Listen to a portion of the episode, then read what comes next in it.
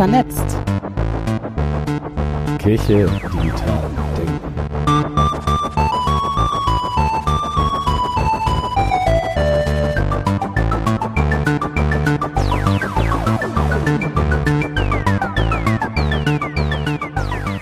Hallo, herzlich willkommen zum Podcast Vernetzt Kirche digital denken am Montag, den 19. November, Nummer 7 mit Theresa Liebt. Ja, hallo, herzlich willkommen. Und natürlich mit Steffi. Und Timo. Hallo, schön, dass du da bist, Theresa. Ich freue mich auch hier zu sein. Ich war total gespannt und ähm, das mal so live zu sehen, was ich die letzten Wochen immer so gehört habe von euch. Und äh, wir äh, freuen uns, dich äh, im Real Life zu treffen und nicht nur auf Instagram zu folgen, äh, wo du sehr aktiv bist äh, und auf Twitter auch äh, unter dem Account Theresa Liebt.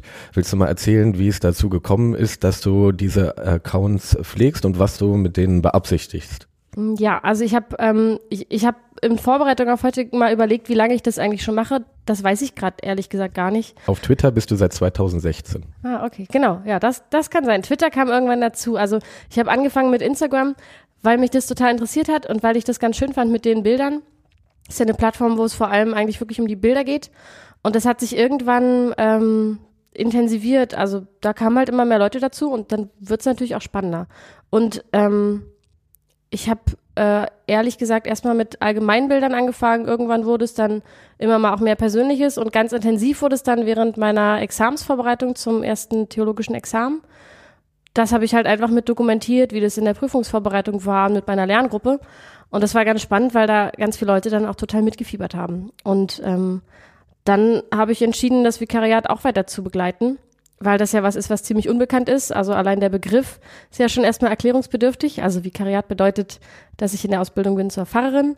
Und ähm, da so ein bisschen zu erzählen, was es mit bedeutet, das hat unglaublich viel Spaß gemacht. Mit Fotos vor allem über Instagram. Und das wurde dann, ähm, also zu Twitter bin ich dann dazu gekommen, weil, na, ich habe das Gefühl, Twitter ist ähm, so ein binnenkirchliches Ding irgendwie eher. Also man kann dort viel, ich finde, man kann viel erfahren über generelle News oder Nachrichten. Ich habe manchmal da äh, Eilmeldungen manchmal schneller als über die ähm, Apps. Und dann habe ich das Gefühl, dass sich da ganz viele Leute aus der Kirche tummeln. Und meine Aktivitäten auf Twitter sind auch meist ein bisschen anders als auf Instagram. Die sind dann auch wirklich so ein bisschen theologischer oder kirchlicher oftmals. Also da finde ich, gibt es einen großen Unterschied. Aber ich verbinde beides auch gerne zusammen. Ähm, ja, und so ist das so ein bisschen entstanden. Und so hat sich das entwickelt und mir macht es vor allem einfach unglaublich viel Spaß. Wenn ich mir das so vorstelle, du hast gerade erzählt, also ja, habe ich auch gesehen, du hast dich durch dein Studium irgendwann begleitet und dann kam das Examen.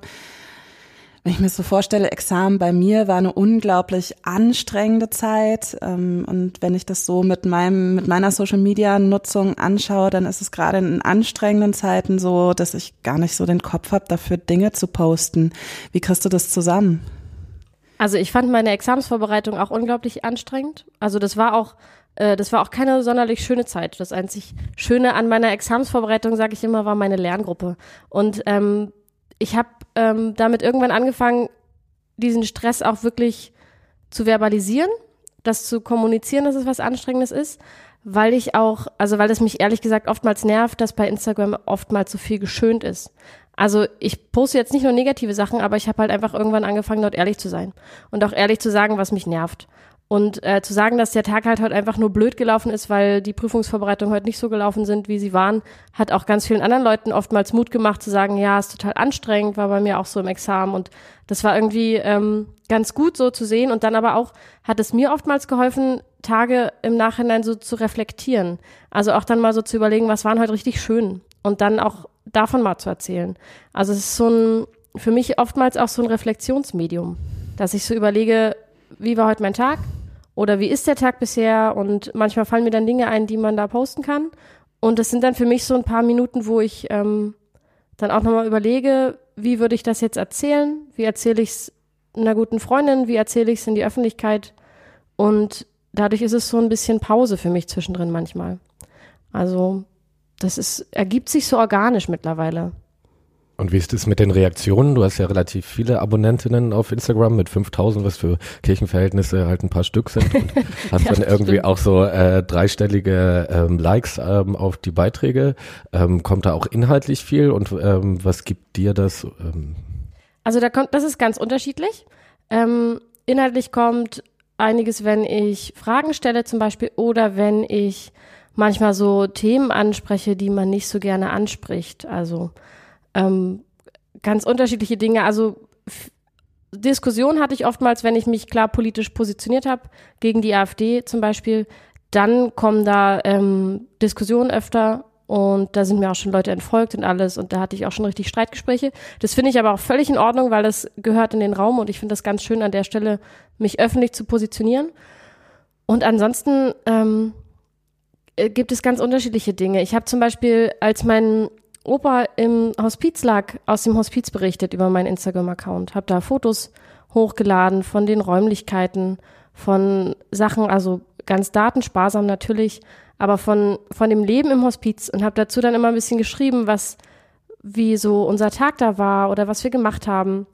Mein Opa war da recht lange und äh, dem ging es am Anfang auch noch wirklich gut und ich habe da eine Seminararbeit geschrieben und habe die Zeit einfach dort mit ihm verbracht. Und er hat Kreuzworträtsel gemacht und ich habe meine Seminararbeit geschrieben und es war eine ganz schöne Zeit, dort auch ganz viel, ganz viel kennenzulernen. Und daraus habe ich berichtet und da kamen halt ganz, ganz viele, ähm, ganz viele Nachrichten oft. Meist dann so persönliche Nachrichten, auch manchmal jetzt noch zwei, drei Jahre später.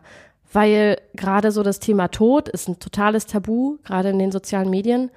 Und darüber zu sprechen und auch, dass ich ähm, den Tod natürlich genauso hasse wie andere Menschen und gleichzeitig aber eine Hoffnung habe ähm, im christlichen Glauben, dass ich die Leute wiedersehe, ist für viele halt total ähm, beeindruckend.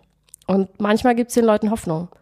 Und das hat mir total Mut gemacht, Themen anzusprechen, die nicht so angesprochen werden, aber auch so aus dem Alltag zu erzählen und manchmal Leuten mitzugeben, so sieht's aus bei mir und manchmal sind auch richtig blöde Tage dabei. Genau. Würdest du dann sagen, es ist auch ein gutes Medium für Glaubens- und Theologiefragen, um die an diesen Alltagssituationen aufzuhängen? Ja, also ich finde, ich finde, Instagram sollte, oder ich habe für mich entschieden, dass Instagram ein Ort ist, wo die Sprache verständlich sein muss. Also es sollte nicht so enorm hochtheologisch sein, weil sonst interessiert es die meisten einfach nicht. Die Sprache ist einfach eine andere. Es muss einfach sein und schnell zu lesen und verständlich. Und ich finde, es ist aber auch was ganz Schönes, weil man dadurch nämlich mal überlegen kann, wie formuliere ich das jetzt ganz, ganz klein, ganz kurz und aber auch gut verständlich und ohne dass der Inhalt verloren geht. Also es hat mir bei Predigtvorbereitungen manchmal echt geholfen. Und ähm, da sozusagen dann diese Sprache auch zu sehen bei den anderen, wie wird denn gerade jetzt gesprochen, wie wird denn gerade jetzt geschrieben und was ist denn hier jetzt gerade auch ein guter Ort und ein guter Raum, das hat mir, äh, das hilft mir sehr. Ich finde, bei Twitter nehme ich manchmal auch ähm, theologische Wörter mit rein, die sich nicht von alleine erklären, weil ich weiß, da hängen einfach mehr Theologen mit ab und wissen einfach so ein bisschen mehr gleich, was gemeint ist. Und das würde ich bei Instagram aber nicht so machen. Da schreibe ich meist in Klammern dahinter, was es bedeutet. Ähm, du hast eben von der Zeit im Hospiz erzählt und auch andere Geschichten aus deinem Leben, wo natürlich auch immer deine Familie eine Rolle spielt, kommen vor. Wie hat deine Familie eigentlich reagiert, ähm, dass du dich in deinem Leben so eng begleitest, auch in privaten Momenten? Du hast eben gesagt, klar, immer datensparsam, aber irgendwie bedeutet das vermutlich ja trotzdem auch was für die Familie zu wissen. Du berichtest jetzt aus dem Hospiz, auch selbst wenn sie auf Fotos nicht da sind, ähm, berichtest deine Gedanken. Vielleicht erfahren sie einige Gedanken auch erst über Social Media von dir. Gab es da irgendwelche Reaktionen? Also das ist ja ähm, gewachsen. Das war ja Gott sei Dank nicht so von heute auf morgen. Plötzlich waren irgendwie viele Leute da, die das mitbekommen haben. Und ähm, in diesem Wachstumsprozess waren die ja dabei. Und es war oftmals so, dass ich ähm, früher mal Fotos äh, gepostet habe, wo ich dann jetzt mittlerweile weiß, die würde ich einfach jetzt nicht mehr posten. Da sind jetzt die Leute drauf. Ähm, ohne dass ich mit ihnen gesprochen habe vorher. Das habe ich am Anfang mal gemacht. Da bin ich mittlerweile einfach durch mit. Das, das, die Leute, jetzt wissen die Leute, was ich mache. Ähm, ich frage sie immer davor, wenn ich wirklich ein Foto ab, ähm, wo ich Leute mit draufpacken will, was ich mittlerweile selten mache und wenn, dann frage ich sie vorher. Ähm, meine Familie fand das ganz ähm, interessant an einigen Stellen. Ich habe wenig wenig ähm, Negatives gehört. Ich habe halt manchmal, äh, manchmal sagen sie dann so scherzenshalber, wenn irgendwas ist. Oh, aber jetzt nicht gleich wieder posten. das finde ich dann immer ganz witzig, ähm, weil ich oftmals gar nicht auf die Idee kommen würde. Das Spannende ist ja auch, dass ich äh, oft höre, dass die Leute sagen, ähm, oh, ich kenne nicht so gut wegen Instagram und äh, ich aber auch ganz genau weiß, es ist ein Prozent von dem, was mein Leben ausmacht vielleicht. Also ich poste ja nicht alles, aber es wirkt natürlich nach viel. Und ähm, das, was, äh, was ganz spannend ist, ist, dass ich, dass ich da natürlich im Umgang mittlerweile einfach äh, viel vorsichtiger geworden bin. Also mein Kind wird nicht gezeigt und mein Mann sagt auch immer ganz klar, wenn er jetzt damit drauf sein möchte oder nicht. Und beim Rest meiner Familie mache ich das genauso. Da ist einfach auch aber mein Umgang einfach viel, viel bewusster und datensparsamer und vorsichtiger geworden. Und ähm, die Frage nach Anerkennung im Kontext von Gemeinde und Arbeitszeit und was macht unsere Vikarin da eigentlich? Ähm, gab es da Konflikte oder wohlschätzendes Feedback? Also ich habe ähm, Instagram und Twitter ist ja eigentlich bisher immer noch nur mein Hobby.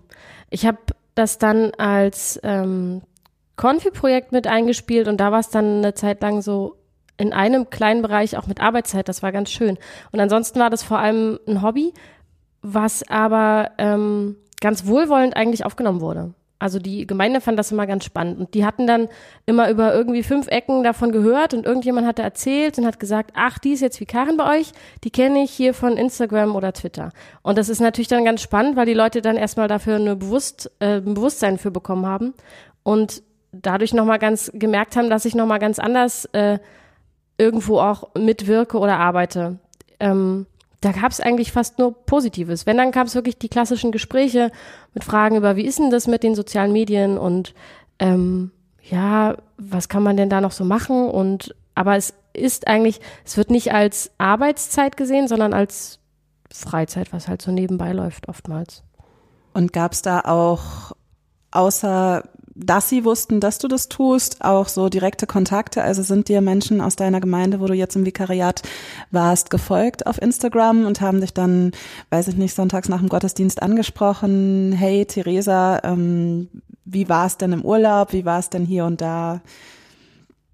Also das nicht. Ich habe also ich habe Leute aus der Gemeinde, die folgen mir. Ich hatte auch schon mal eine, die ist zum Gottesdienst gekommen als weil sie über Instagram gesehen hat, dass ich Gottesdienst mache. Vom voll, völlig anderen Ende Berlins. Das fand ich total beeindruckend. Und gleichzeitig total schön, weil ich so gedacht habe, genau das ist es ja. Und ähm, also so Veranstaltungen, da waren vereinzelt mal Leute da, das fand ich ganz spannend. Und ähm, also ich habe es manchmal so, dass ich dann jemandem erzähle, ja, ich habe gerade das und das erlebt und das war ganz toll. Und dann sagen die, ja, das habe ich schon auf Instagram gelesen. Und dann denke ich manchmal, mh, hm, okay, hätte ich gerne gerade selbst erzählt. Aber es ist auch ganz witzig, weil es natürlich, also es hilft mir immer ganz viel beim Reflektieren. Dann nochmal zu sehen, ah, okay, dann äh, erzähle ich manche Sachen lieber erstmal den Leuten, bevor ich es poste. Also das ist halt so ein, so ein Lernprozess. Und ähm, genau. Also da ist die Gemeinde ganz offen. Und das sind halt nicht viele, die da irgendwie mir folgen. Ähm, das ist ganz unterschiedlich. Aber ich hatte jetzt gerade Sonntag, jetzt nee, gestern, ja, gestern nach dem Gottesdienst hat, äh, hat, hab ich, haben sich zwei von mir verabschiedet und haben mir dann erzählt, ja, meine Schwiegertochter folgt ihnen auf Instagram und berichtet immer und fragt immer, ob wir in ihrem Gottesdienst waren. Und das fand ich total witzig, weil man dann irgendwie denkt, die Welt ist so klein und gerade so in der Kirche ist es dann doch äh, so verschachtelt und da gibt's halt irgendwie so wenig Leute, die dann doch so sagen, okay, ich äh, präsentiere mich da dann auch so in der Öffentlichkeit mit meinem Job dass man dann als eine der wenigen irgendwie dann doch echt bekannter ist. Das ist manchmal ein bisschen, manchmal erschreckt mich das ein bisschen, aber eigentlich finde ich es schön, weil man mit den Leuten immer ins Gespräch kommt. Und weil ich das wichtig finde, weil es halt gerade eine Sprache ist für Jugendliche. Und gerade mit den Konfis und mit den Teamerinnen bei mir in der Gemeinde bin ich da viel im Gespräch. Und dann sind wir jetzt auch schon wieder bei den Konfis. Ähm, du hast eben erzählt, du hast ein Projekt mit deinen Konfis in der Gemeinde mit Instagram gemacht. Dankbar in Frohnau, mhm. habe ich gesehen auf Instagram. Magst du mehr darüber erzählen? Ja, ähm, ja, weil das Projekt hat äh, unglaublich viel Spaß gemacht. Also ich habe, ähm, ich weiß gar nicht, wie das gewachsen ist. Ich glaube, als wir die Jahresplanung gemacht haben für den letzten Konfikurs, habe ich mit meinem Mentor zusammen überlegt und ähm, durfte da so ein bisschen mit kreativ werden und da habe ich gedacht, ich würde sehr gerne so ein, so ein Instagram-Projekt machen. Und da haben wir halt dann wirklich zusammen überlegt, wo binden wir es gut ein. Und beim Thema Gebet hat es halt wirklich gut gepasst. Und da haben die Konfis über und die und die Teamerinnen über vier Wochen, drei oder vier Wochen ähm, Fotos gepostet. Wir haben das eingeleitet, nachdem wir das Thema Gebet zusammen behandelt haben, haben wir es eingeleitet, ähm, ein bisschen musikalisch und dann haben wir ihnen das so erklärt, wie das funktioniert, weil sie dann über drei Wochen Fotos gepostet haben aus ihrem Alltag, ähm, über Dinge, die sie, für die sie dankbar waren. Und da haben wir ihnen vorher auch ähm, genau erklärt, wie, was das bedeutet mit äh, Datensparsamkeit und dass da keine fremden Personen drauf sein dürfen. Also es war dann eigentlich gleichzeitig nochmal so eine Kompetenz in Sachen, ähm, was gebe ich eigentlich im Internet preis. Es war ganz schön, weil man das damit so verknüpfen konnte. Und dann ähm, haben die halt so Fotos gepostet für ähm, ihre Haustiere, für die sie dankbar sind. Oder dafür, dass die S-Bahn schon in drei Minuten kommt. Oder für ein leckeres Stück Kuchen. Und ganz oft ähm, für die Familie. Ganz viele waren für die Familie dankbar. Aber auch da haben sie so allgemeine Fotos gepostet, ohne dass man die Leute gesehen hat. Es war ganz schön. Und bei den Fotos, wo dann doch irgendwie Leute mit äh, gepostet wurden, habe ich mit denen einfach nochmal gesprochen und wir haben die dann rausgenommen oder die haben die ersetzt. Genau. Und wer sich mehr für das Projekt interessiert, das kann man inzwischen auch nachlesen, oder? Hm, ja, ich habe äh, einen Artikel geschrieben in einem Buch, das nennt sich Einfach mal machen. Und ähm, in diesem Buch ist das Projekt äh, veröffentlicht. Was ich total schön finde, weil ähm, weil ich glaube, dass das wirklich gut ist zum Nachmachen, weil es halt nochmal eine ganz andere, eine ganz andere Ebene der Konfis trifft. Also es war ganz spannend. Einige von den Konfis haben sich, also viele haben sich beteiligt, einige haben sich auch nicht beteiligt. Die waren passiv, aber das ist ja auch ein ganz klassisches Verhalten von, ähm, von Menschen im Social Media. Also ich glaube, die meisten lesen passiv einfach mit. Und äh, das war bei vielen Konfis, nee, bei vielen nicht, aber bei einigen auch so, die dann gesagt haben, das, wofür sie dankbar waren, wurde auch schon gepostet. Und trotzdem haben sie sich dann, ähm, als wir das abgeschlossen haben und dann nochmal so ein bisschen gefeedbackt haben, nochmal ähm, darüber ausgetauscht, wofür sie auch dankbar waren und was sie da spannend fanden und was sie gut fanden. Und das Projekt war ganz am Abschluss, äh, am Ende der Konfi-Zeit wurde es auch nochmal ähm, erwähnt von einigen, dass es wirklich mal was anderes war und ihnen viel Spaß gebracht hat. Und das fand ich ganz schön, weil es einfach nochmal in die äh, Alltagswelt der Jugendlichen nochmal ganz anders mit reingegangen ist. Und habt ihr darüber gesprochen, ob diese Dankbarkeitsperspektive nicht auch wieder dieses idealisierte auf Instagram ist alles perfekt Welt äh, reproduziert? Oder war es einfach die Setzung für das Projekt? Jetzt geht es einfach mal um Dankbarkeit. Ja, das war die Setzung fürs Projekt. Also wir haben, ähm, das wäre eine, eine komplett andere Einheit. Das habe ich, ähm, ich habe darüber meine Examensarbeit dann auch geschrieben und habe gesagt, eine eine Einheit, die man auch noch machen könnte, wenn man wirklich so in Sachen Social Media bleiben wollen könnte, würde, wäre das mit dem ähm, Identität. Und da würde ich eine Einheit komplett dazu konzipieren, was wird eigentlich gezeigt und wie ist eigentlich die Realität. Das hat in dem Rahmen da aber einfach nicht gepasst, weil beim Thema Gebet, wir hatten vorher das Vater Unser, spannenderweise sind im Vater Unser ja ähm, nur Bitten. Kein kein Mal folgter Danke. Und es ging eher darum, dass man so viel, gerade wenn man so Gebete spricht, es oftmals so darum geht, was man alles sich wünscht und was man äh, doch bitte von Gott alles erwartet. Und da sollte sozusagen da mal ein Kontrapunkt gesetzt werden im Sinne von, wofür sind wir eigentlich auch dankbar, was Gott uns schenkt. Das Projekt ähm, hat gerade noch eine neue Erfrischung. Das äh, lebt gerade noch mal auf, beziehungsweise der Instagram-Account. Dankbar in Frohnau. Ähm, ihr hattet gerade einen Jugendgottesdienst. Ist das richtig? Hm, also ja, gerade gerade nicht mehr ganz so, aber vor einiger Zeit. Das fiel bei mir dann jetzt die letzten Wochen ein bisschen runter wegen der Examensvorbereitung und der KSA. Ähm, ja, wir hatten ein Projekt. Ähm, einen Gottesdienst, einen Jugendgottesdienst, den ich mit begleitet habe in Frohnau. Das hat äh, viel Spaß gemacht. Und da haben wir ähm, die Fürbitten so gestaltet, dass es verschiedene Stationen gab. Und eine Station war ähm, die Station Dankbarkeit, wo die Leute aufschreiben konnten, wofür sie dankbar sind. Und auch auf der einen Seite bewusst ihre Klebezettel rankleben konnten, die ähm, von denen klar war, die werden veröffentlicht auf unserem Instagram-Account. Und da veröffentlichen wir jetzt jeden Tag ein Zettel von denen, die da alle auftauchten, wo die Leute halt drauf geschrieben haben, wofür sie dankbar sind, was ganz schön ist, weil es einfach nochmal gut in diesen äh, Account passt, weil der ja wirklich ähm, gerade wirklich zum Thema Dankbarkeit vorhanden ist. Ja, du hast gerade gesagt, du hast dein zweites theologisches Examen bestanden. ja. Herzlichen Glückwunsch. Dankeschön. Ähm, das heißt, dein Vikariat endet jetzt äh, zum Jahresende. Ja, genau. Und dann? Ähm, ja, und dann, also erstmal bin ich ganz schön traurig, dass es endet, muss ich sagen, weil ich habe meine Vikariatsgemeinde sehr geliebt und habe sehr gut mit meinem Mentor zusammenarbeiten können und das, äh, da hast du gerade echt Abschiedsschmerz vorhanden und ähm, gleichzeitig aber auch Vorfreude, weil es geht für mich ähm, in den Kirchenkreis Tempelhof Schöneberg. Und dort nennt sich meine neue Stelle Gemeindearbeit in Verbindung mit den sozialen Medien. Und das bedeutet, ich werde in einer Gemeinde arbeiten und gleichzeitig ähm, wahrscheinlich kirchenkreisübergreifend ähm, äh, mit den sozialen Medien mit den Leuten einfach was entwickeln können. Die Stelle gab es jetzt vorher noch nicht, sondern das ist ein neues Projekt und die werden wir irgendwie gemeinsam füllen. Ich werde erstmal den Kirchenkreis kennenlernen und dann mal gucken, ähm, wer da so ist und was es da so gibt und was da für Potenzial vorhanden ist und wie man das vielleicht auch in der Jugendarbeit einbringen kann. Und also ich habe schon ein, zwei Ideen und bin aber auch einfach erstmal gespannt, was kommt, weil dafür muss man die Leute vor Ort ja auch einfach erstmal kennenlernen.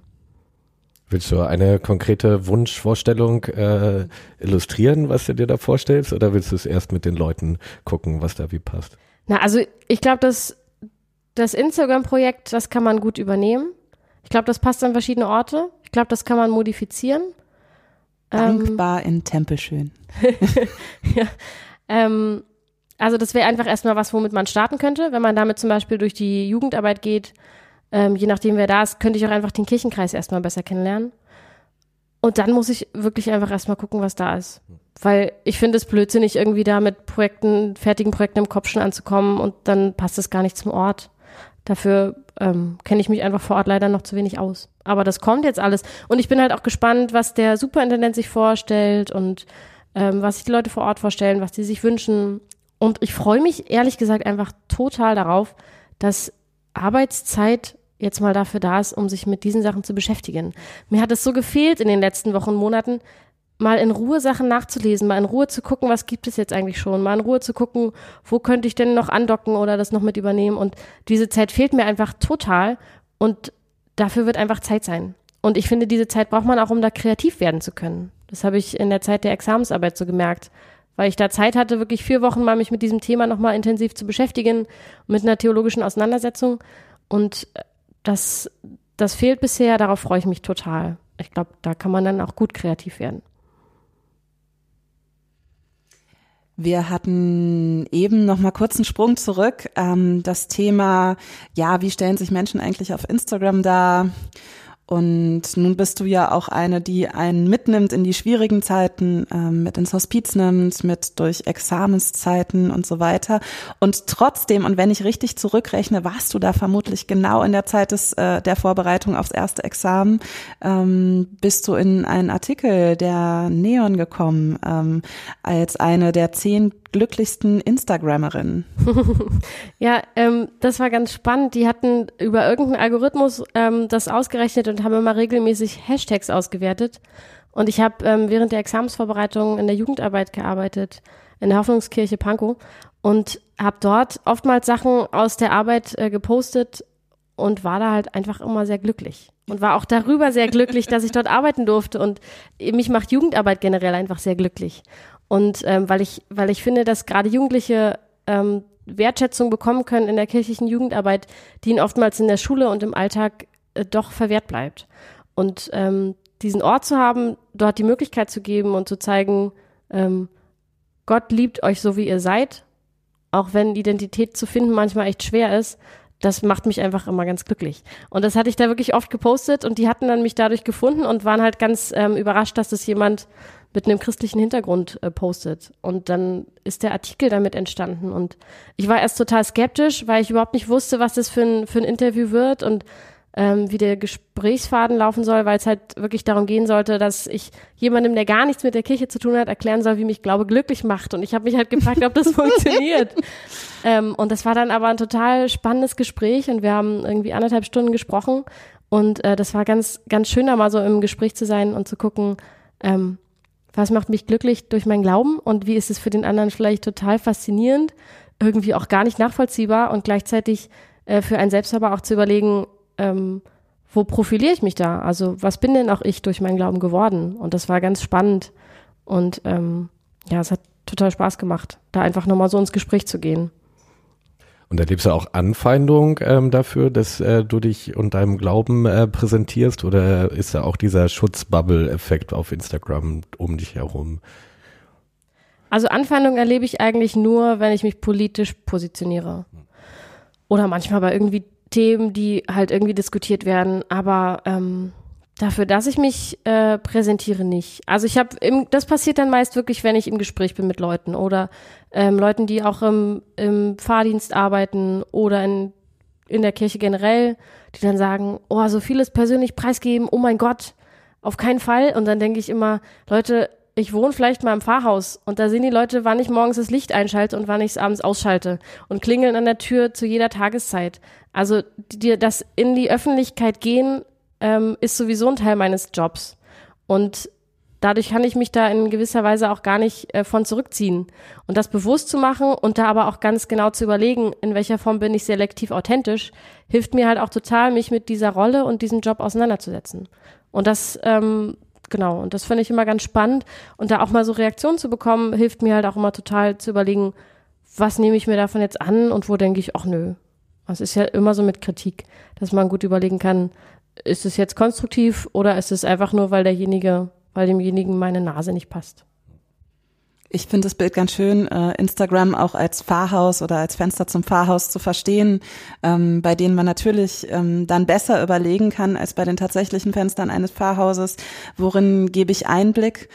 Ähm, ja, und verbindet damit tatsächlich eine große Hoffnung, ähm, da den Menschen wirklich was übers Leben erzählen zu können. Und ja, die Menschen sind auch in gewisser Weise auf das Privatleben ihres Pfarrers, ihrer Pfarrerin neugierig. Ähm, wenn sie dieses Leben aber nur von Licht an, Licht aus ähm, und Gewuschel hinter Gardinen herleiten müssen, kommt sicherlich oft auch zu komischen Geschichten. Da kann es interessant sein, vielleicht ähm, ja selektiv ähm, tatsächlich Inhalte preiszugeben. Mhm. Ich finde es eine große Chance.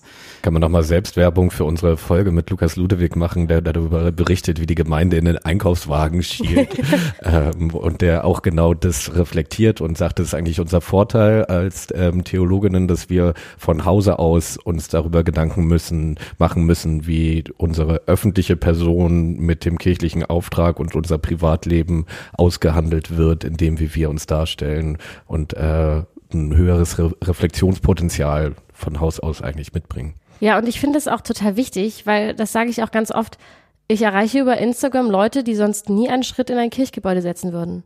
Also ich hab, bin da mit Menschen, Menschen im Gespräch gewesen oder bin manchmal mit Menschen im Gespräch, die überhaupt nicht kirchlich sind und die dann irgendeine Frage haben oder irgendwas nicht verstehen bei irgendeinem Text. Das hilft mir dann immer total zu überlegen, oh ja, okay, da hast du jetzt schon wieder echt zu, zu binnenkirchlich gesprochen ähm, oder die auch wirklich dann manchmal Glaubensfragen haben. Und das finde ich total spannend.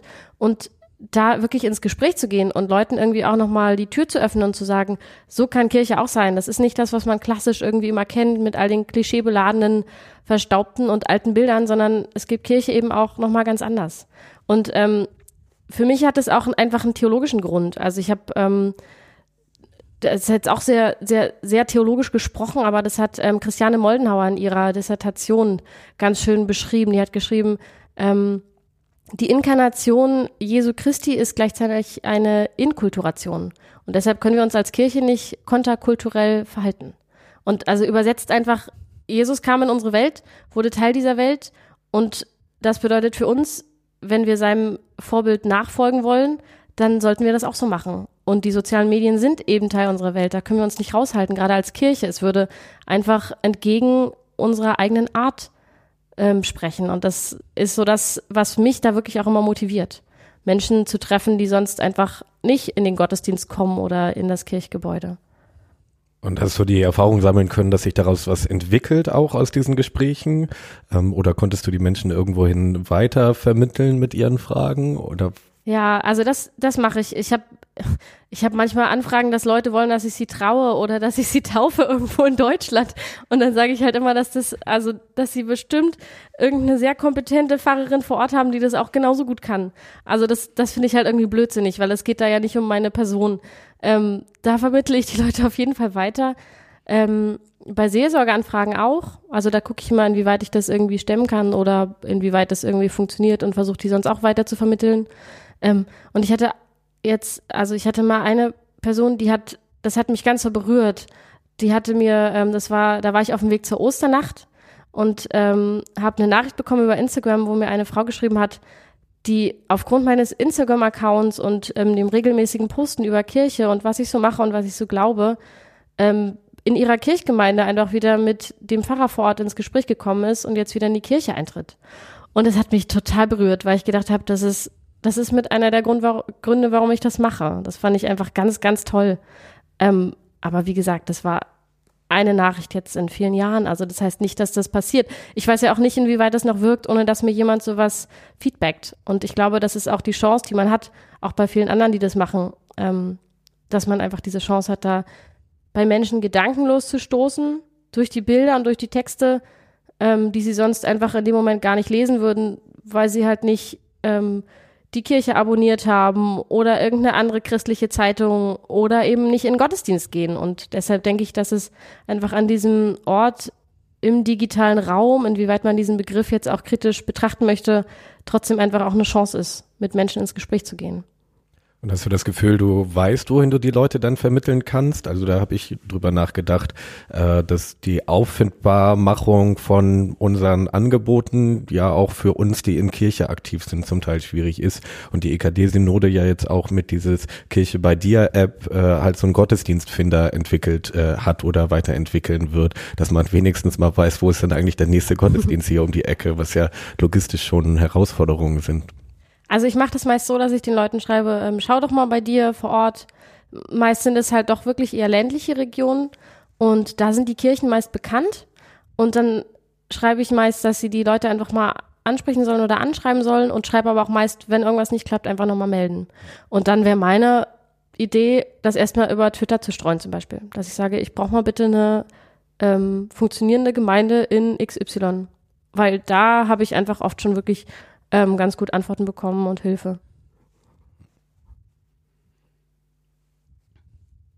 Schön, jetzt habe ich gerade meine Frage vergessen. Doch. ich habe sie schon wieder verdrängt, weil das ist vermutlich die fieseste Frage, äh, die wir dir heute stellen, vielleicht auch nicht.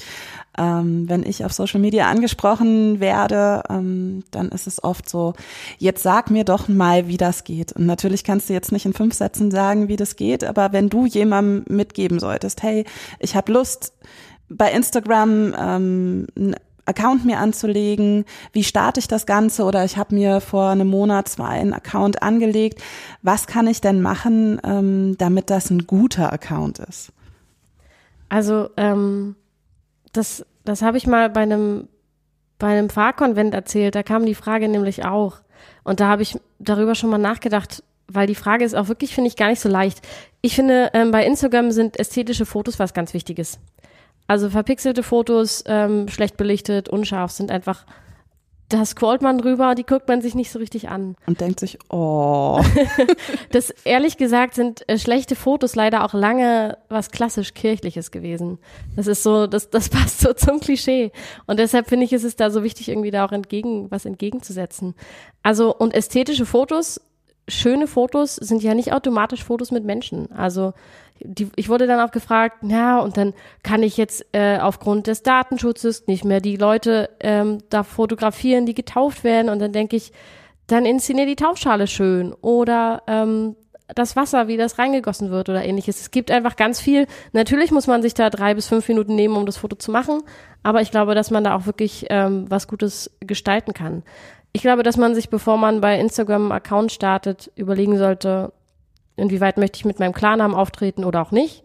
Inwieweit soll hier Persönlichkeit reinkommen und Persönliches aus meinem Leben und wie auch nicht. Das kann ja dann auch irgendwie schon im Namen zu finden sein und in der Beschreibung. Ja, und dass man einfach da wirklich auch gut selbst überlegt, weil man hat da einfach vieles selbst in der Hand. Die Angst ist ja oftmals, dass ähm, im Internet alles, was man reinsetzt, dann äh, man irgendwie keinen Zugriff mehr darauf hat. Aber es ist nicht so, man muss sich einfach vorher gut überlegen, was möchte ich hier preisgeben und was nicht. Und ich glaube, das ist auch für Instagram ganz gut. Und ich glaube, dass die Menschen irgendwie Persönliches aus dem Leben einfach doch auch sehr interessiert. Und da auch in die, ins Gespräch zu gehen und ähm, da was zu erzählen, finde ich auch total spannend und ganz wertvoll. Ich bin da auch mit vielen Leuten ähm, in Kontakt, die, ähm, wo es gar nicht um kirchliche Themen geht. Weil das ist ja auch wichtig. Also das bin ich ja auch. Und darum muss es eben auch gehen, finde ich. Ähm, und das muss man sich aber vorher einfach überlegen, ob man das möchte oder nicht. Und danach dann den Account gestalten. Und ich glaube ehrlich gesagt, wenn es mit Liebe gemacht ist und mit eigenem Interesse und mit Authentizität, dann wird es einfach interessant. Und dann sind die verrücktesten Themen interessant. Ja. Ja, Also kein Schema F, sondern ja, es geht um die Person. Genau. Und hättest du noch Wunschprojekte, was du mal ausprobieren willst, wo du vielleicht an technische Schranken stößt? Oder würdest du sagen, es ist eh das Alltagsding und ich will jetzt auch nie einen 360 Grad Theresa äh, irgendwas fancy Kram haben oder äh, hinter einem äh, Greenscreen in ähm, dem äh, Abendmahl-Setting von irgendwas. Theresa liebt VR. äh, und also nee, eigentlich Wunschprojekte hätte ich jetzt, habe ich jetzt äh, konkret noch nicht. Ich habe halt echt immer mal, ähm, also ich finde alles total faszinierend, habe aber einfach für vieles gar nicht die Zeit. Ich weiß nicht, wie das wird, wenn das jetzt auch wirklich Teil meines Jobs wird. Ich finde halt YouTube wirklich immer ganz cool, da braucht man aber Zeit, also es auch mhm. zu gucken. Ich finde das, ähm, ähm, das mache ich immer, wenn ich wirklich weiß, oh, ich habe freien Tag und mein Kind spielt gerade eine Stunde mit irgendjemand anderem und dann sowas mal zu genießen, das kann man halt nicht irgendwie zwischendurch hören. Ähm, ich finde, YouTube würde mich wirklich nochmal interessieren. Ich finde auch Podcasts cool, aber ich habe einfach ähm, jetzt keine konkrete Ideen. Ich finde halt, das nur zu machen, um es zu machen, ist blödsinnig, sondern ich finde immer, es ist eigentlich ganz cool, wenn man da Projekte hat. Und da bin ich einfach total gespannt, was in meiner neuen Stelle kommt und was da vielleicht auch an Potenzial vorhanden ist und was die Leute wollen. Und da würde ich dann einfach Sachen ausprobieren. Aber da würde ich mir echt auch immer Hilfe holen, weil das sind halt Dinge, mit denen habe ich mich noch nie beschäftigt. Und das soll man nicht sehen, finde ich, wenn man so ein Projekt startet. In einer gewissen Menge kann das durchaus charmant sein, aber klar, ja. wenn aber in so wenn einer man gewissen so Menge ist in der Kirche meist irgendwie so, dass es nicht mehr so charmant ist. Deshalb bin ich so dankbar dafür, dass es mittlerweile einfach, dass darauf mehr geachtet wird und dass Digitalisierung jetzt ein Thema war und dass einfach auch geguckt wird, dass eben auch alle anderen Wirtschaftsunternehmen stecken da so viel Geld rein und ich finde es das gut, dass die Kirche jetzt einfach auch Stück für Stück merkt, dass es was Wichtiges ist, weil es eben auch das ist, wie wir eben auch in der Welt stehen und da, weil es eben auch das ist, was ähm, uns interessant macht. Und ich finde es gut, dass sich ähm, die EKD da traut, jetzt Projekte zu starten und auch einfach zu gucken, was klappt und was klappt nicht. Und dann auch wirklich daran zu reflektieren, ähm, was machen wir weiter und was nicht. Das gehört eben dazu. Fehler sind äh, menschlich und reformatorisch ja auch was ganz Schönes, dass wir Fehler machen dürfen. Schön, das ist äh, ein wunderbarer Abschlusssatz. Aber falls wir irgendwas vergessen haben, was du gerne noch loswerden willst, ähm, Aufrufe, Anfragen ähm, für die, die dich hören. Eigentlich nicht. Gut. Ich fand das ein total schönes Gespräch. Das hat total Spaß gemacht mit euch. Und ich mag das Thema einfach total. Und ich finde, das ist so was Wichtiges. Und deshalb äh, finde ich das auch so schön, dass ihr das macht mit dem Podcast. Das ist einfach nochmal eine, noch mal eine ganz andere Ebene. Und ich höre euren Podcast auch wirklich gerne. Dann können wir fließend übergehen. Dazu. Hörst du viel Ja. Podcast? Wenn ja, willst du welche empfehlen? Die Kategorie Podcast-Empfehlung. Das habe ich überlegt, ähm, heute im Blick hierauf. Aber ehrlich gesagt höre ich nicht so regelmäßig viele. Ich höre euch regelmäßig, aber euch gibt's auch noch nicht so lange. Bei mir fehlte einfach wirklich viel die Zeit. Ich höre immer mal gerne in Sachen rein, wo mich die thematisch interessieren, aber ähm, ich bin gespannt, was ihr heute empfehlt. Ich hätte auch gerade äh, die Idee gehabt, und vielleicht machen wir das einfach zusammen, ähm, die Kategorie heute etwas abzuwandeln, weil du eben gesagt hast, ähm, du überlegst gerade YouTube und guckst dir da ein paar Kanäle an, wenn du Zeit hast. Ähm, auch YouTube-Kanal-Empfehlungen sind natürlich. Okay. Was guckst du? Oh nein, ich sage euch jetzt nicht, was ich auf YouTube gucke. Ich gucke mir ehrlich Na, du gesagt, kannst auch das Genre sagen. nee, ich gucke mir ehrlich gesagt die äh, klassischen äh, großen YouTuberinnen an. Immer mal wieder, nicht alle. Ähm, ehrlich gesagt deswegen, weil es mich interessiert, ähm, was die Jugendlichen gucken. Also ich höre mir meist an, was gucken die Konfis gerade und was gucken die Jugendlichen und gucke dann da rein. Manchmal bleibe ich da ein, zwei Folgen hängen, manchmal nicht. Aber mir geht's darum, ähm, da irgendwie so ein bisschen äh, auf dem Stand zu bleiben und zu wissen, was wird da irgendwie auch erzählt, ohne dass ich dann irgendeinen Insider höre oder sich über irgendwen lustig gemacht wird und das vielleicht mit irgendwem verglichen und ich da nicht gleich äh, schalte und verstehe, worum es da gerade geht. Also da gucke ich ehrlich gesagt so querbeet immer mal. Was würdest du sagen, sind gerade die Namen bei den Konfirmandinnen? Ich weiß es gerade nicht. Ich war leider jetzt gerade in der KSA und Examensvorbereitung. Ich bin jetzt gerade echt zwei Monate aus der Konfizeit raus.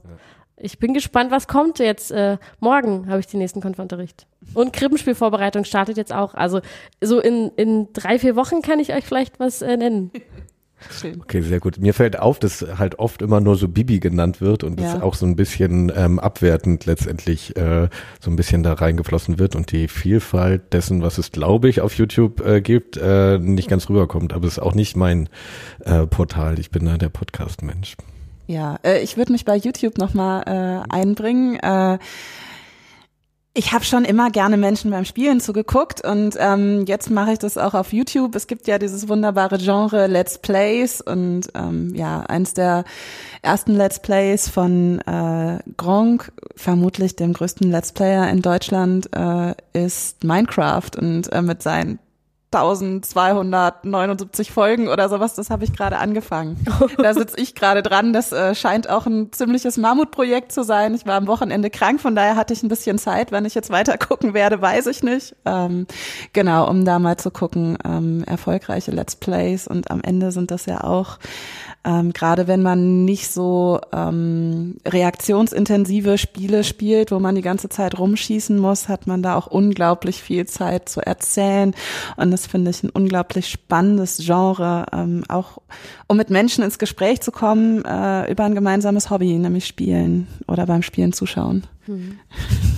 Ja, und äh, vielleicht, wo du gerade nochmal Bibi erwähnt hast, ähm, Bibis Beauty Palace, nennt sich ja ihr ganzer Account, äh, den habe ich äh, in den letzten Wochen ehrlich gesagt auch geguckt, weil die hat ja ein Kind bekommen und geheiratet und alles. Und äh, das war ganz spannend zu sehen, wie sich das jetzt mal gewandelt hat von, sie nimmt ihre Follower überall mit hin zu, ihr Kind ist da und keiner weiß, wie das Kind heißt. Und keiner hat das Kind bisher gesehen. Also da auch mal nochmal zu sehen, wie sich auch bei solchen Leuten Lebenswelten wandeln, wenn dann sich so große Veränderungen ankündigen. Es ist, also es ist immer ganz spannend, da nochmal so mitzugucken, ähm, was, was passiert auch bei den Leuten. Und ich meine, diese großen äh, Follower, die, die, nee, diese großen YouTuberinnen oder YouTuber, die halt so verschrien sind, haben halt trotzdem ihre Millionen Follower, die halt eben auch geguckt werden. Also ich frage mich dann immer, wenn das keiner guckt offiziell, woher kommen dann die vielen Abonnentinnen? Das ist dann immer so, dass äh, ich immer denke, heimlich wird doch da ganz viel geguckt. Bei dem Lebensweltenwandel äh, bei in der Podcast-Szene jetzt auch, äh, wenn aus den Sex-Podcasts Familien-Podcasts ist ja irgendwie letztendlich auch eine logische Entwicklung von Biografien irgendwie. Also ein Beispiel? Nee, ich habe das auch nur gehört. Ich äh, höre natürlich keine Sex-Podcasts. äh, ich weiß auch nicht, warum die bei iTunes immer ganz oben sind, aber scheinbar ist ja wirklich ein Phänomen. Äh, ich habe auch keine Familienpodcast. Ähm, äh, es gibt Sachen in meinem Leben, die ich ganz äh, unreflektiert podcastmäßig nicht begleite. Ähm, und äh, meine aktuelle Empfehlung sprengt eure Podcast-App bis aufs Letzte. Es ist nämlich der Audio-Feed vom Chaos Computer Club, von dem Video Operations Center, die die ganzen Veranstaltungen vom Chaos Computer Club und nahe Veranstaltungen filmen und da äh, auch Audiostreams zu machen. Und jetzt äh, gerade gestern sind da halt mal wieder mindestens 50 Aufzeichnungen von der Bits und Bäume Konferenz raufgefallen, ähm, auf der ich war und sogar auch beim äh, Videoaufnehmen kurz geholfen habe und da einen Einblick hinter die Kulissen ähm, werfen konnte. Ähm, und die Konferenz ist irgendwie ähm, cool, ähm, sehr zu empfehlen, da einzelne ähm, Vorträge nochmal nachzuhören. Aber wie gesagt, wenn man das in seiner Podcast-App drin hat, dann fallen da halt so alle paar Wochen, Monate mal so 50 Dinger auf einmal rein, weil das halt alles sofort während und nach der Konferenz ähm, aufgearbeitet und auf media.ccc äh, als Video zur Verfügung steht und auch im Audiostream ähm, da reinfällt. Das wäre meine Podcast-Empfehlung heute. Sehr gut zu wissen. Ich wäre auch gern da gewesen, aber wie gesagt, ich war das vergangene Wochenende etwas unpässlich. Es waren 2000 Leute da. Hätte ich vielleicht doch was anderes gucken sollen. aber Let's Plays waren auch okay. Es waren 2000 Leute da, Ja. war eine sehr schöne Veranstaltung. Irgendwie sehr angenehme Stimmung hier in der TU, so sehr retrofuturistisch, äh, dieses ähm, Gebäude ähm, und sehr viele spannende Projekte. Hast du noch Termine? Ich habe Timo? heute gar keine Termine dabei. Ich auch nicht. Wir haben euch in den letzten Wochen schon so viele Termine gegeben, dass wir nur wiederholen könnten. Also guckt mal in den Show Notes der letzten Podcasts, wenn äh, ihr nochmal irgendwie Termine für euren Kalender braucht. Äh, ansonsten gibt es sicherlich in 14 Tagen wieder Termine von uns. Vielen Dank, Theresa, dass du uns besucht hast. Ja, sehr gerne. Es war richtig schön bei euch. Gut, dann auf Wiedersehen. Auf bald. Macht's gut, ciao, ciao.